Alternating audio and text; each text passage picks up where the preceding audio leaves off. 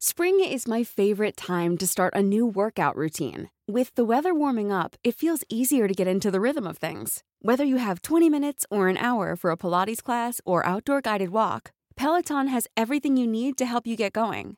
Get a head start on summer with Peloton at onepeloton.com.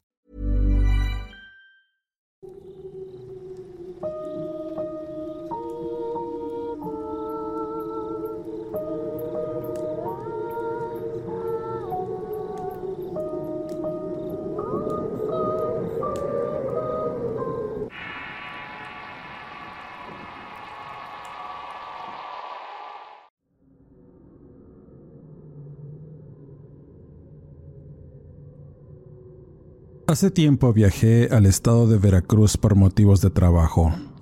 Durante algunos meses tomaba la carretera para llegar a Tuxpan, donde tenía unas amistades con quien comúnmente me quedaba. Después tomábamos camino hacia una comunidad en Barra de Cazones, donde pasaba algún tiempo pescando. En uno de esos recorridos le di aventón a un viejo naranjero que iba a visitar a unos familiares y me contó una historia mientras íbamos de camino. Habíamos pasado distintos parajes de campos y montes interminables, donde los recuerdos de su niñez afloraron y mencionó una palabra que me hizo ponerle mucha atención, chaneque.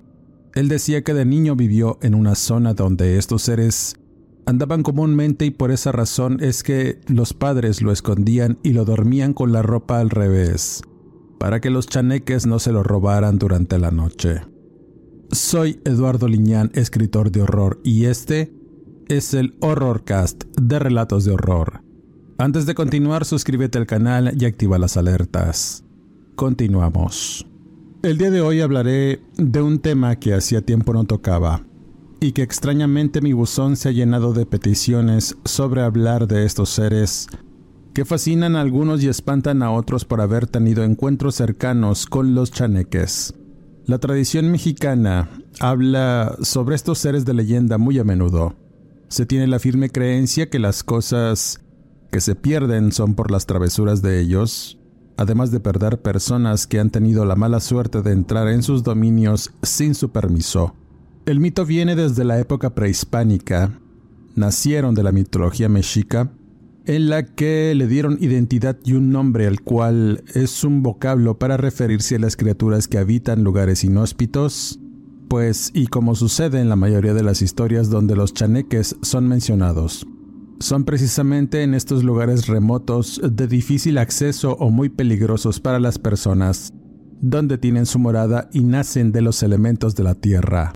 Al ser un elemental de tierra tiene características propias, con atributos, aspectos y lugares donde habita, que varían de acuerdo a la región geográfica y a la propia idea de los pueblos, además de las culturas que dominan estas regiones. Y esto le da una identidad única a cada chaneque, pero en general conserva el mismo comportamiento y capacidad. Juguetón, travieso, cercano y dominante de la naturaleza en la que se mueve y en un mundo entre lo espiritual y lo terrenal. Se dice que solamente quienes creen en su existencia son capaces de verlos y tocarlos. Sus leyendas y mitos sobre su presencia las podemos encontrar mayormente en los estados del sur, sureste de México, desde Veracruz, Tabasco, Chiapas hasta Oaxaca y Guerrero. La gente de estas regiones que aún sigue avivando las tradiciones y creencias le adjudican al chaneque su capacidad de cuidar las zonas naturales, los animales silvestres y los cuerpos de agua que se encuentran en estas regiones. Otra de las cosas que son comunes es el aspecto extraño que pueden llegar a presentar. Menos de un metro veinte de altura, con los pies al revés, cuerpo deforme, piel parda verdosa aspecto longevo por las profundas arrugas en su rostro, a veces desnudos y otras ataviados con piel de animales silvestres, dejando una estela de olor algo rancio y desagradable muy parecido al de las chinches, y otras diversas plantas de olor peculiar que anuncian su presencia. Las personas mayormente clarividentes afirman que pueden emitir ruidos parecidos a voces infantiles y risas, pues su comunicación es meramente espiritual. Se comunican a través de pensamientos y susurros que se pueden entender como voces. Tienen un amplio control y dominio de los animales que les rodean, pues entienden su lenguaje y según diversas leyendas de las que he sabido, en los pueblos donde se cree fervientemente en la conexión que tienen estos seres con las personas, explican que son milenarios, nacieron de la madre tierra desde mucho antes del hombre, cuando éste apareció en la tierra, tenía un vínculo cercano con las bestias y era uno con todo lo que le rodeaba, de tal manera que tenía una especie de relación simbiótica en donde todo armonizaba. Se dice que los chaneques eran mediadores entre la raza humana y los espíritus de la naturaleza, pues estos podían desplazarse entre ambos planos a voluntad. Al tener esos alcances, se encargaban de mantener un equilibrio entre el hombre y la naturaleza, indicando cuándo sembrar, cuándo talar un árbol o cuándo tomar agua de los arroyos para poder sobrevivir. Pero el paso de los siglos trajo la modernidad y el hombre empezó a romper el equilibrio del mundo natural. Al volverse más ambicioso, los chaneques se acercaron a los hombres para remediar esta situación pero fueron ignorados. Y fue esa falta de atención en estos seres que las siguientes generaciones de hombres los olvidaron y terminaron por dejar de creer en ellos y los espíritus de la naturaleza, cayendo en una profunda ignorancia y cortando cualquier relación con sus verdaderas raíces, el conocimiento del mundo natural y la madre tierra, dejando de ser parte de esta y provocando que enfermara al provocar un desequilibrio que hasta nuestros días continúa pero el chaneque siempre estuvo y seguirá estando aún y después de que el hombre perezca y la naturaleza florezca nuevamente. Otra de las preguntas que comúnmente se hacen es la naturaleza de sus actos, si son buenos o malos y la respuesta simple es que al ser entidades del mundo natural no se mueven en términos de bien o mal, cuidan su casa y la defienden de un agresor o intruso. El chaneque no es malo por naturaleza, no obstante, puede llegar a provocar supuestos males por razón de su esencia y comportamiento juguetón, además de curioso. Es común que escuchemos historias de cómo estas entidades actúan y cómo podemos tener la certeza de que en nuestra casa o cerca de donde vivimos puede habitar uno de ellos. Según la tradición, los chaneques, considerados buenos, suelen habitar a las afueras de los pueblos, encontrándose en caminos o siembras mientras que su contraparte maligna está profundamente relacionada con la visión nagua del inframundo y la influencia europea a partir de la conquista, y por ende es que se les satanizó al igual que otras criaturas elementales. Los cheneques se revelan cuando sientes que te molestan, se desaparecen cosas de tu casa sin explicación, te mueven la cama o zarandean las hamacas de los caseríos o aquellos que duermen en el exterior en días calurosos. Si ese es tu caso, pueden llegar a sentir más de cerca la presencia de ellos, pero además, los animales domésticos sufren sus acosos y algunos son robados. Aunque están rodeados de mitos y creencias que los relacionan con el actuar de las personas. Es común que se les atribuyan actos de ruindad debido a que Existe una creencia aleccionadora del bien y el mal, pues según cómo obres en la vida, los chaneques podrían premiarte o infringirte enfermedades o maldiciones para darte una lección, para que sirvas de ejemplo. Esta idea se comenzó a colocar con el tiempo dentro de los primeros círculos religiosos de la antigua época, pues los miraban como un producto del infierno, pero la verdad es que, aunque presente en la vida de los pueblos, no estaba en un nivel religioso para enseñar verdades a medias. La criatura aparecía y cuando lo hacía eran situaciones fuera de control para los afectados por la presencia de ellos. Se les atribuían enfermedades, la pérdida del alma o la mala suerte. Cuando una persona tenía desgano o falta de apetito, era una señal inequívoca de que el chaneque la había afectado. Los chamanes y curanderos de las comunidades eran los únicos capaces de curar este tipo de males. Los primeros te hacían entender y ver qué clase de daño tenías a nivel espiritual y la causa o agravio que provocó tu enfermedad. Los segundos tenían la capacidad de curarte y devolverte el alma perdida. Luego de un largo proceso de curación, las personas debían apaciguarse con el chaneque con ofrendas y rezos. Pues Y en palabras de estos curanderos, existe una enfermedad llamada espanto de chaneque, y la cual afecta a cualquier persona que se cruce con uno de ellos y cuyas dramáticas consecuencias van desde sufrir accidentes hasta la muerte. Esta afección era fácilmente detectable, pues en inicio el afectado perdía el apetito, sufría de un prolongado insomnio y taquicardias que le impedían estar en calma. Si no se trataba de inmediato en los primeros síntomas, la persona bajaba dramáticamente de peso por diversas afecciones y pensamientos traumáticos que producían espantos y mucho temor hacia todo lo que le rodeaba. De tal suerte que si no se trataba esta afección, la persona irremediablemente se hundía en la locura o la muerte. Así de grave es el espanto de Chaneque. Por otro lado, había personas espiritualistas que les daban la capacidad de atraer la buena suerte y la fortuna, no era extraño que se encontraran pequeños altares o casitas de chaneques en los patios de los hogares para dejar ofrendas y que no molestaran a los animales, no perdieran las cosas o enfermaran a la familia, o peor aún, que se robaran a los niños. Sin duda, el llamado chaneque forma parte de nuestra identidad y tradiciones orales.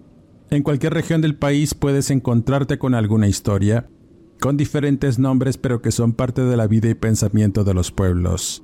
Si visitas alguna de estas regiones, te vas a encontrar con una infinidad de historias sobre estas criaturas, a las cuales les tienen respeto, considerándolas espíritus que viven en la naturaleza y que pueden ser encontrados en lo profundo de cuevas y en general sitios alejados de las personas. Si te aventuras en querer encontrar alguno, quizá ellos lo hagan primero.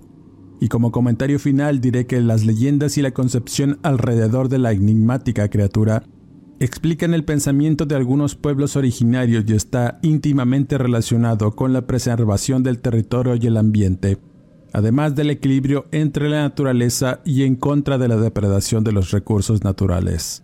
No sabemos si esta situación desencadena en más apariciones de las criaturas y la eventual pérdida de personas que tendrán la mala suerte encontrarse con un chaneque.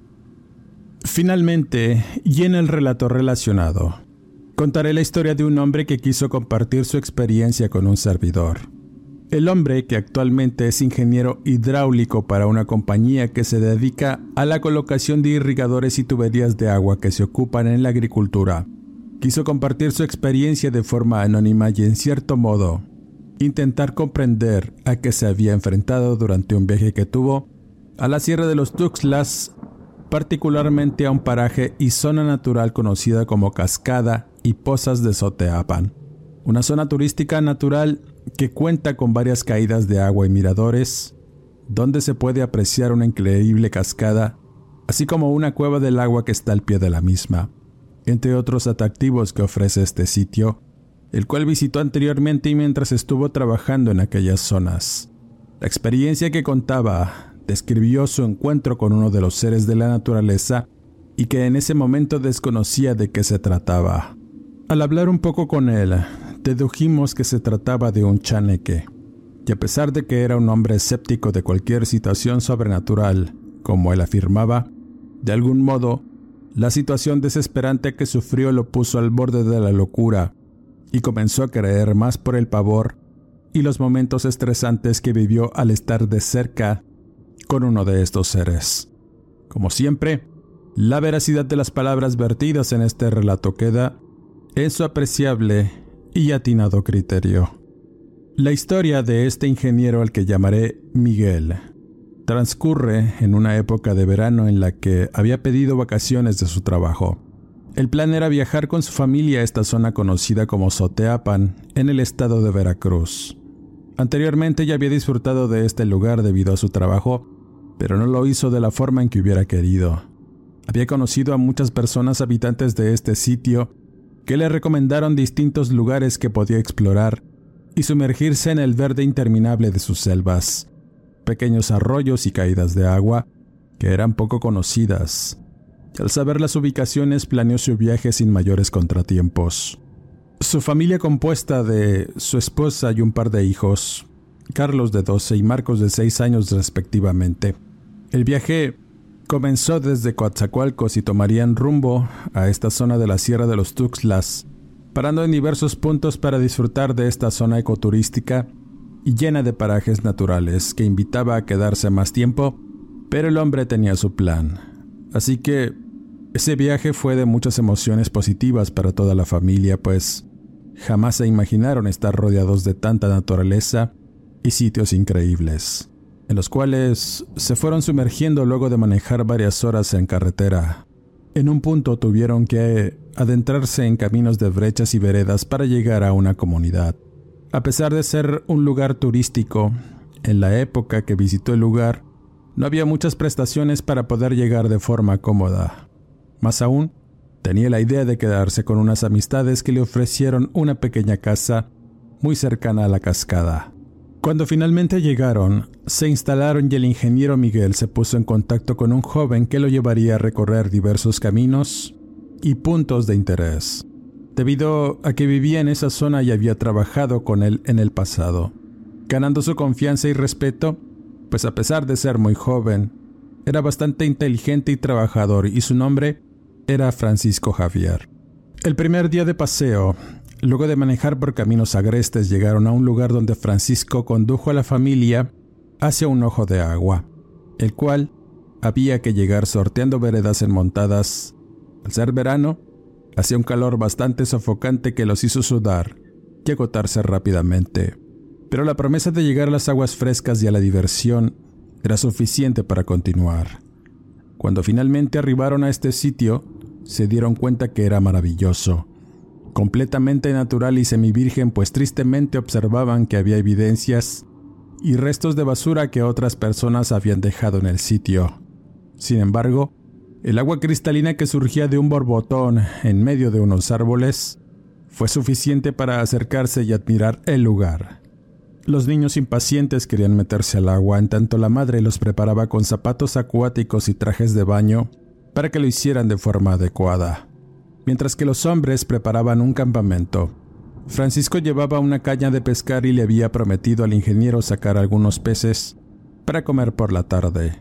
Él afirmaba que de ahí salían unas tilapias muy gordas y las sabía preparar de manera magistral.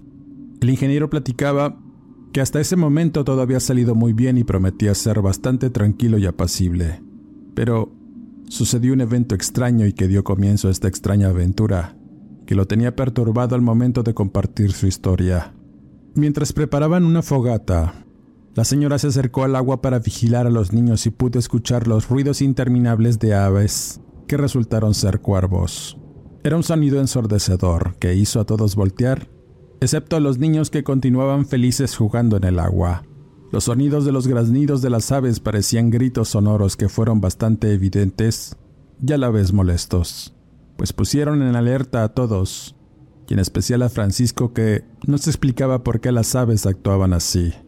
Aventó palos y piedras para espantar a las aves que estaban en lo alto de los árboles, siendo imposible alcanzarlas. Presintiendo algo, el joven le dijo a la esposa del ingeniero que sacara a los niños del agua profunda, porque a veces había crecidas y remolinos traicioneros que se habían tragado a personas y que no era buena idea que ellos se alejaran tanto de la orilla. La señora, algo angustiada, sacó a sus hijos del agua para indicarles que jugaran a la vista y en una pequeña formación de aguas bajas que no implicaba ningún peligro, y tampoco estaban cerca de las corrientes. Así que renuentes los chiquillos salieron e inexplicablemente. Hey, I'm Ryan Reynolds. At Mint Mobile, we like to do the opposite of what Big Wireless does. They charge you a lot, we charge you a little. So naturally, when they announced they'd be raising their prices due to inflation, we decided to deflate our prices due to not hating you. That's right. We're cutting the price of Mint Unlimited from $30 a month to just $15 a month. Give it a try at mintmobile.com slash switch. $45 upfront for three months plus taxes and fees. Promo rate for new customers for limited time. Unlimited more than 40 gigabytes per month. Slows. Full terms at mintmobile.com. Spring is my favorite time to start a new workout routine. With the weather warming up, it feels easier to get into the rhythm of things. Whether you have 20 minutes or an hour for a Pilates class or outdoor guided walk, Peloton has everything you need to help you get going. Get a head start on summer with Peloton at onepeloton.com. Los ruidos de las aves cesaron. Todos miraron como algo las había espantado, emprendiendo el vuelo de una manera impresionante en una parvada que hizo un momento bastante extraño. Después de ese peculiar evento, las cosas transcurrieron de una manera tranquila y mientras el ingeniero preparaba la comida, Francisco comenzaba a sacar los primeros peces.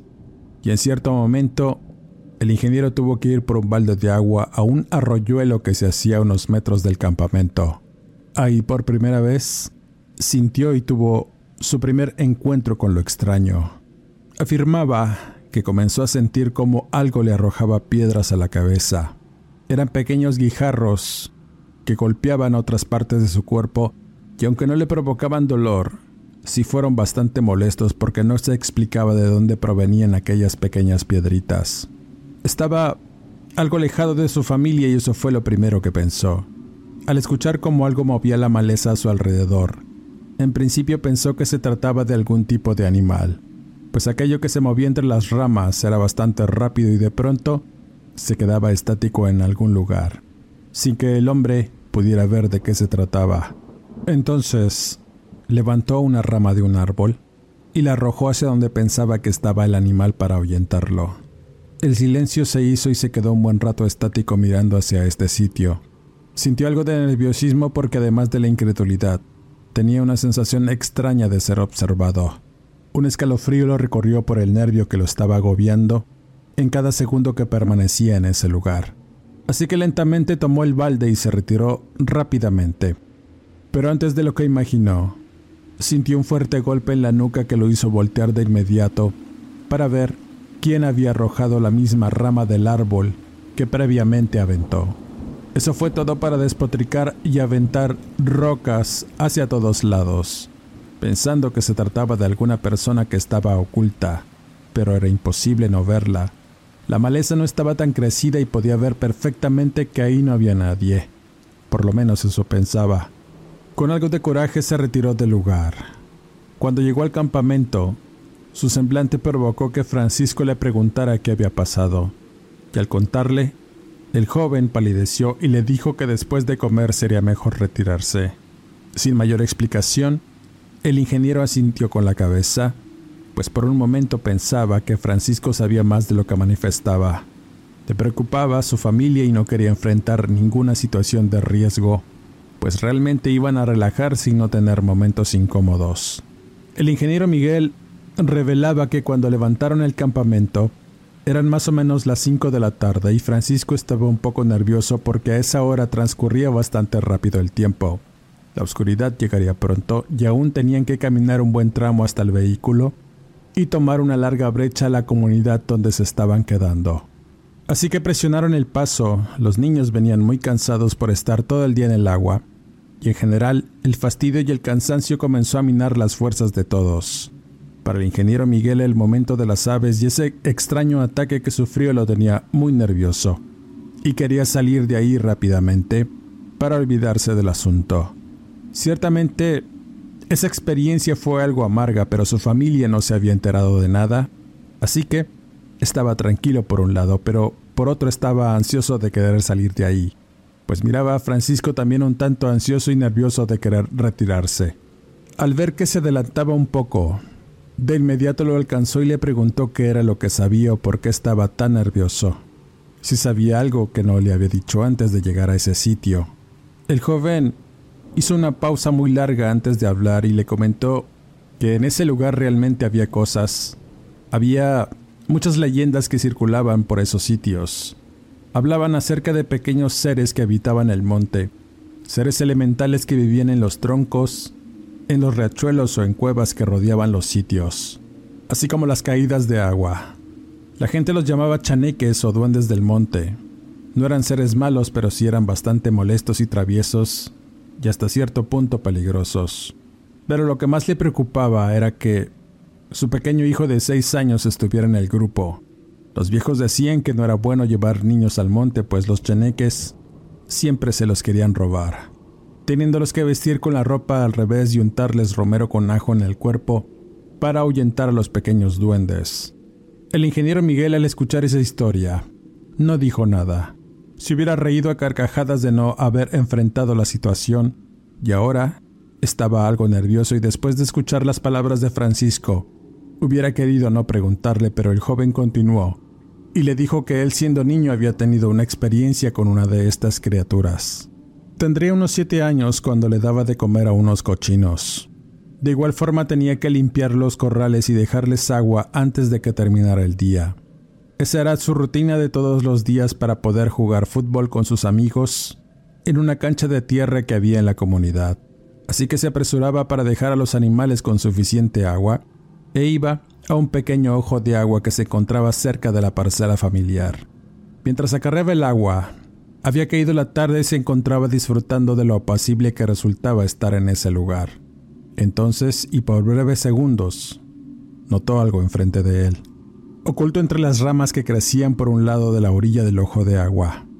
Había un pequeño hombrecillo que lo miraba atento con unos ojos negros y una piel parda que lo hacía parecer bastante extraño pero en vez de sentir temor o miedo, sintió su cuerpo relajado y su mente cayó en un letargo que le impedía pensar o siquiera moverse.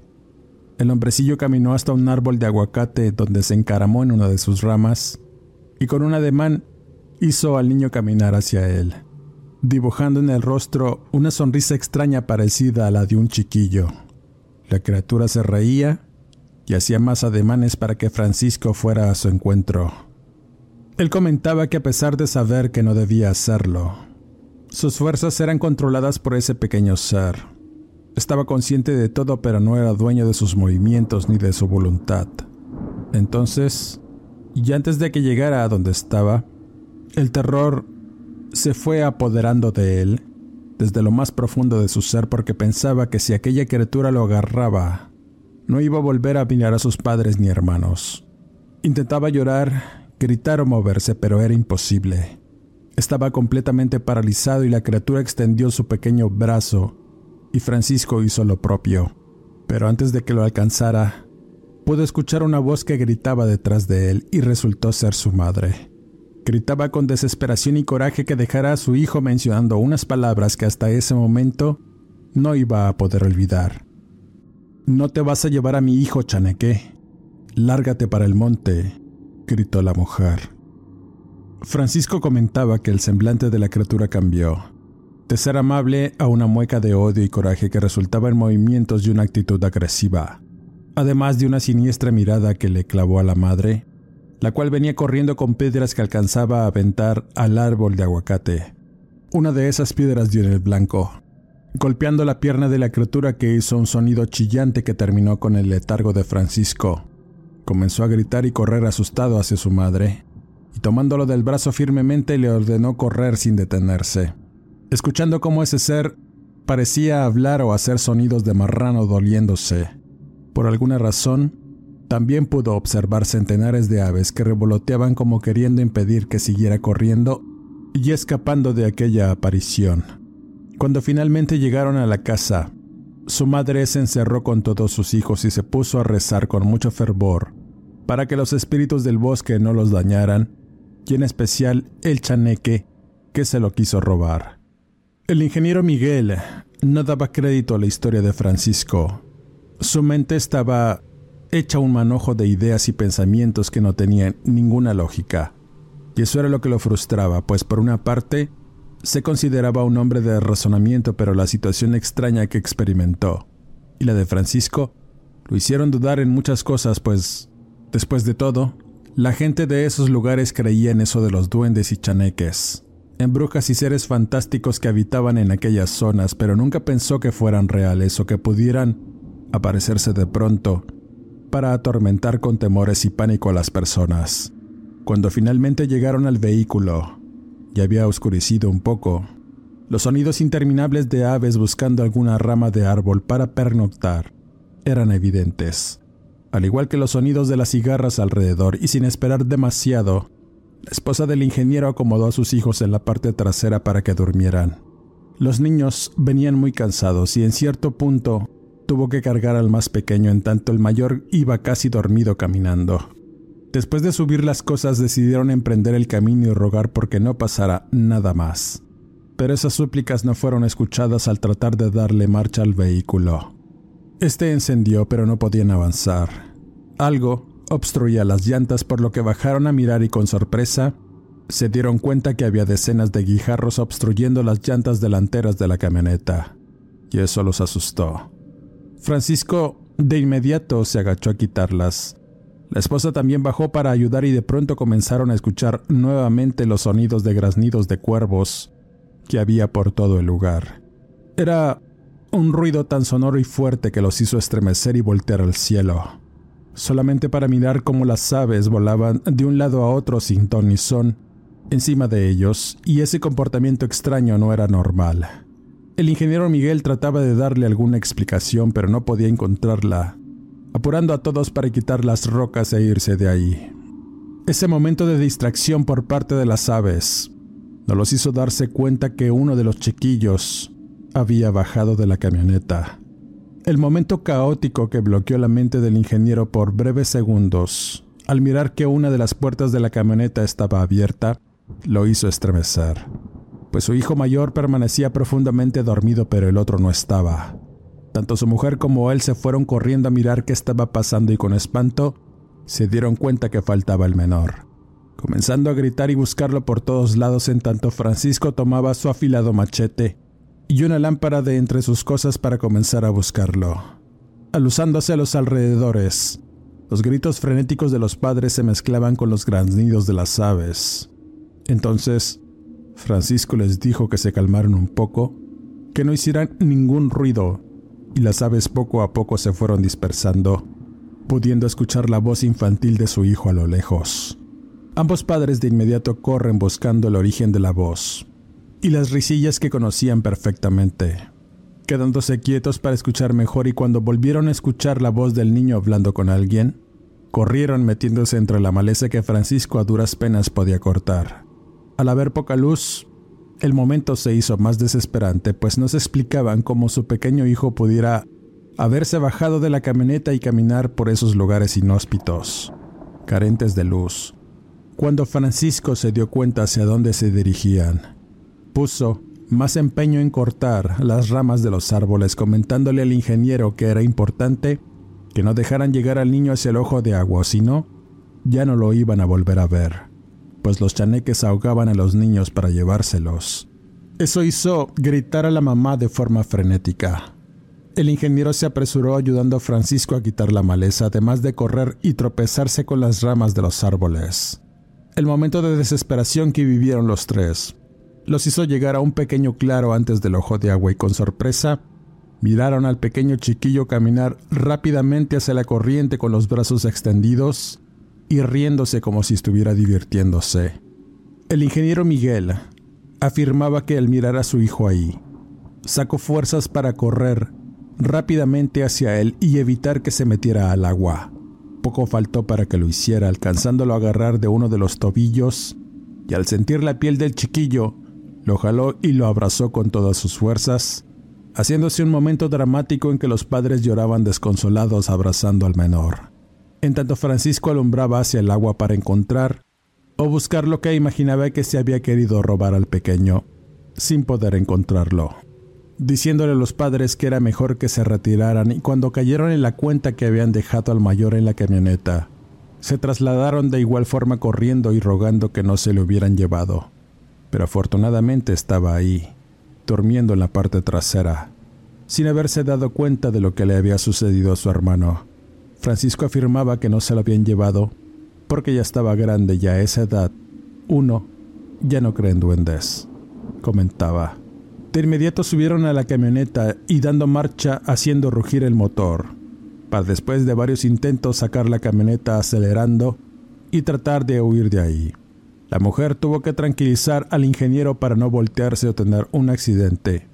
Después, solo manejó por inercia y sin mirar atrás, la señora abrazaba al chiquillo al cual preguntaba por su amigo el hombrecillo, el señor de la sonrisa, o el señor conejo como lo llamaba en repetidas ocasiones. Al llegar a la comunidad, Francisco les ayudó a instalarse cerrando puertas y ventanas, pues los padres estaban muy asustados y el chiquillo parecía no haberse dado cuenta del peligro en el que estuvo y tampoco se acordaba cómo es que había llegado a ese lugar. Lo único que decía es que mientras sus papás quitaban las piedras de las llantas, algo lo hizo despertar y asomarse por la ventanilla, pudiendo ver al pequeño hombrecillo a unos metros haciendo payasadas, maromas y tratando de hacerlo reír. Así que de inmediato abrió la puerta y bajó para encontrarse con ese ser. Lo siguió sin realmente saber qué era aquello. Eso era de lo único que se acordaba. Y después de ese evento no pudieron dormir hasta que llegó la mañana, teniendo que regresar a la ciudad de Coatzacoalcos. Estaban bastante alterados de sus nervios e imaginando muchas cosas que hubieran podido suceder si hubieran perdido a su hijo por algo tan absurdo como lo que le había contado Francisco al ingeniero Miguel, el cual aseguraba que todo lo que les había sucedido le dejó una inquietud muy grande, pues todos esos eventos sucedieron demasiado rápido. Irónicamente no quería creer en esos seres, pues decía que si uno creía en ellos, los llamaba o les abría las puertas para que entraran en su casa. Lo único que pudo hacer fue mudarse de su casa a un edificio de departamentos en donde no había ni una sola área verde alrededor, pues ese temor que sentía lo hacía imaginar que en cualquier matorral o árbol iba a surgir un chaneque para llevarse a su hijo, y cuando terminamos esta conversación, se quedó un poco tranquilo por haberse desahogado y encontrado algunas respuestas que puso en práctica. Actualmente, el ingeniero y su familia viven en una ciudad moderna y alejados de cualquier zona rural. Con esta historia cierro este podcast. Antes del cierre quisiera mandar saludos cordiales y mis agradecimientos a Yeretzi Sierra, Jara Elizabeth, Abel Padilla, Vicky Orozco, Linda Carmona, Ley García, Eve de la Torre, Edgar Medina, Franco Roberto, Lucía Cardona, Guadalupe Pineda, Jesús Ochoa, Nelson Cortés, Cintia Caleb, Jonathan Álvarez y en general a toda la comunidad de relatos de horror que siguen puntualmente esta sección del canal. Suscríbete, activa las alertas y nos escuchamos en el siguiente podcast.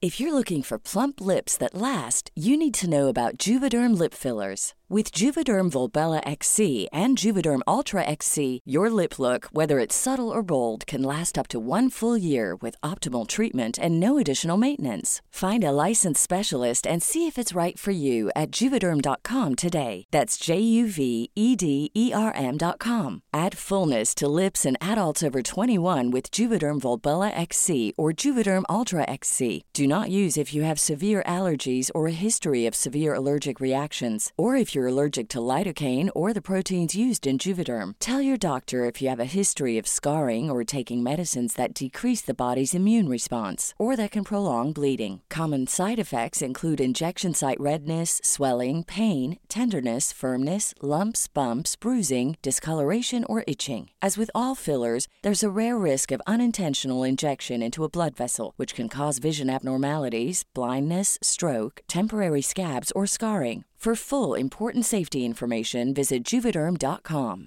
Hey, folks, I'm Mark Marin from the WTF Podcast, and this episode is brought to you by Kleenex Ultra Soft Tissues, your ally to help tackle your allergy symptoms this season. I love the change of seasons, but nobody loves pollen and all those other things floating in the air that make you sneeze during this nice weather. Kleenex Ultra Soft Tissues are hypoallergenic and allergist approved, so fight back against watery eyes and runny noses without worrying about irritating your skin. For this allergy season, grab Kleenex and face allergies head on.